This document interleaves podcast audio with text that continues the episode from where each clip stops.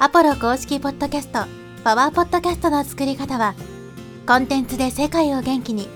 ブルーポイントインフォマーケティングの提供でお送りします。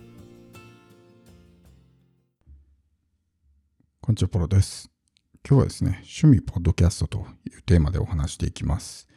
まあ、趣味がないっていうね、人、まあ、結構いるんじゃないかなと思うんですけど、まあ、僕自身もその一人で、趣味何ですかって聞かれても特にこれといったね、趣味と呼べるものがないんですね。やっぱり趣味があるとね、こう、まあ、生活も楽しくなってくると思うんで、なんか趣味欲しいなっていう人は、まあ、このポッドキャストをね、趣味にしてはいかがですかっていうのが、まあ、今回の話なんですよね。で、まあ、情報発信って、まあ、続かない人が大半じゃないですか。おそらく9割の人は、情報発信が続かずに途中でやめてしまうんですね。本当に限られた人だけしか続けることができない。で、これなんで続けることができないのかっていうと、もうこれ一つだけなんですよ、原因は。ハフトゥーでやってるからですよ。やらないといけないけど、めんどくさいやりたくない。まあそういったもろもろの事情で、ね、やっている。そういう発想でやってるから、続かないわけですね。やりたくてやってたら、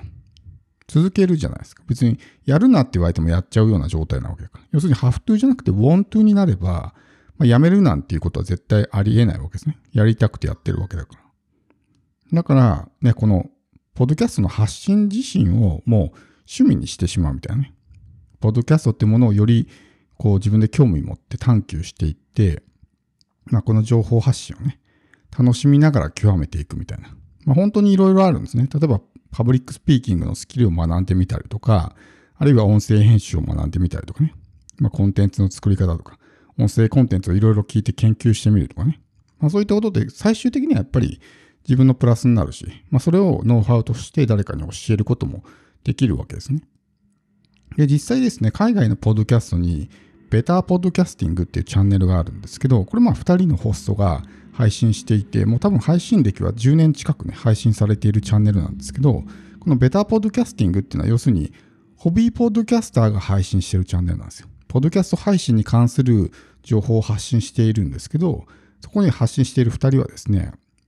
趣味でポッドキャストやってるんですね。別にビジネスとかね、集客のためにポッドキャストやってるんじゃなくて、単純にポッドキャストをやるのが楽しいから趣味として発信している。まあその中で自分たちが配信してきた中で、まあ経験したことを、まあ他のポッドキャスターたちにシェアしてるみたいなね、チャンネルがあるわけですよ。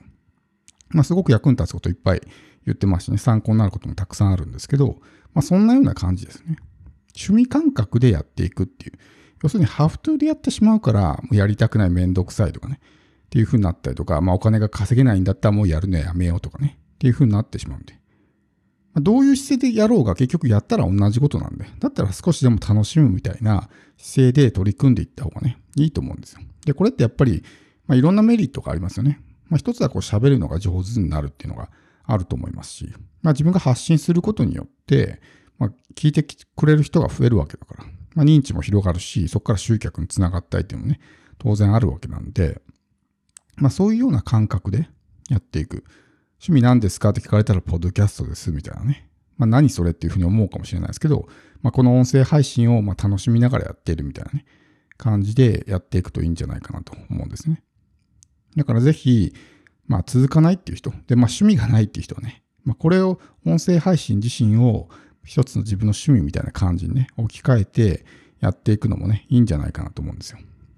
でもまあ趣味だったらお金にならないんじゃないのっていうふうにね、思うかもしれないですけど、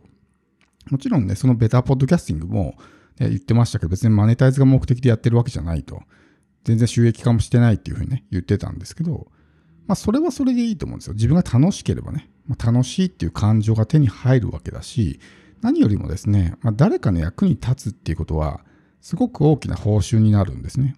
まあ、これはこうステージの高い人がみんな言ってることですけど、お金による幸福感っていうのは、ある一定レベルまでいくとね、もうそれ以上増えていかないわけですね。その物質的な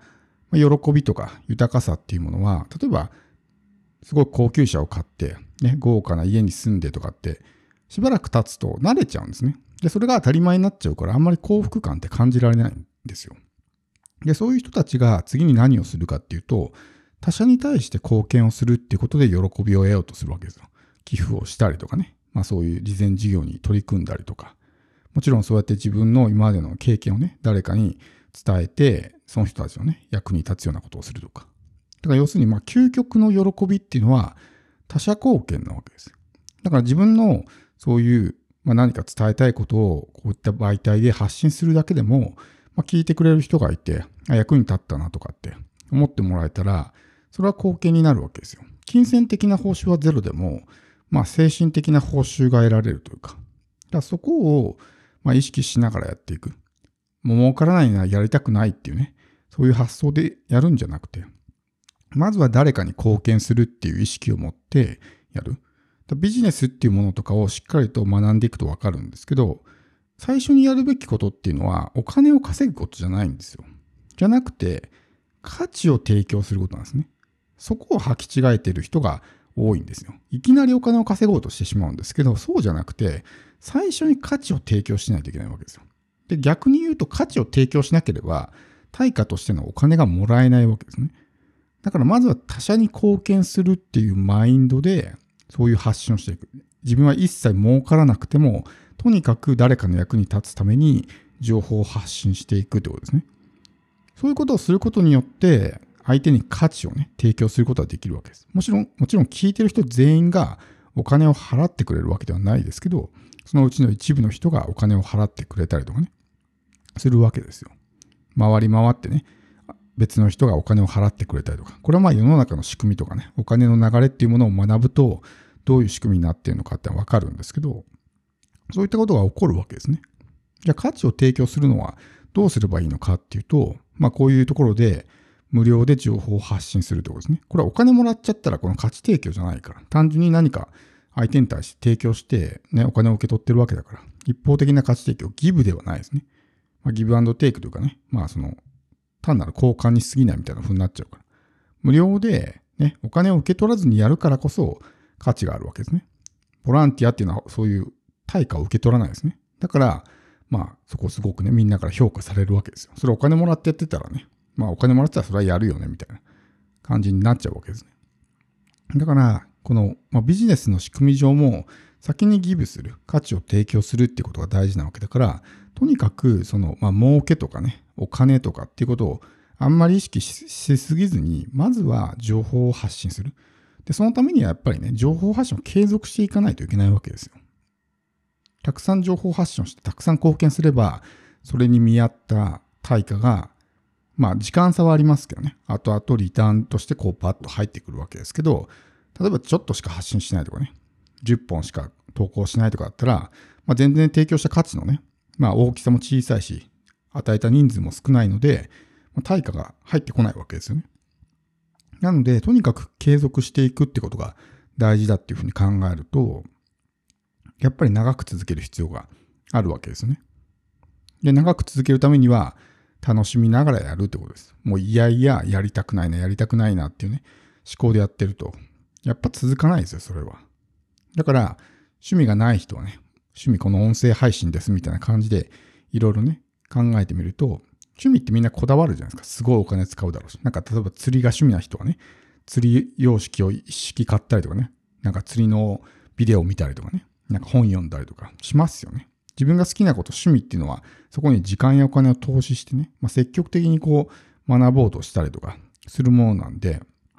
まあ、特に趣味がないんだったら、せっかくだったらね、まあ、こういう音声配信っていうものを趣味にしてやってみる。そうするといろいろ探求してね、まあ、新しい知識が得られるようになったりとかしますしね。こだわりが出てきてすごく楽しくなってきたりすると思うんですよ。だから、まあ、このお金ばっかりをね、意識するんじゃなくて、とにかく相手に提供するっていうね、意識を持ってやっていく。本当にこの、ベターポッドキャスティングもそうですけど、そういうふうにやってたら、やっぱり周りから信頼が得られてね、引き合いが来るわけですよ。本人たちが望んでなくても。教えてくださいとかサポートしてくださいみたいなね、ことが起こるわけですね。だからそれは結果としてそうなっただけで、最初からそこを目指してるわけではないので、なので、まあそういった発想を持ってやっていくっていうのは大事ですから。僕もなんかね、趣味ないから趣味、ポッドキャストとかね、まあやってみようかなとかって思ったんで、今回ね、このエピソードを収録したんですけど、まあどうせならね、せっかく配信してるんだから、まあ趣味にしちゃえば、ね、そんなこう、いやいややるみたいなこともなくなるんじゃないかなと思うので、まあ、もしね、参考になった人がいれば、ぜひ趣味の一つにね、えー加えてもらえればと思います。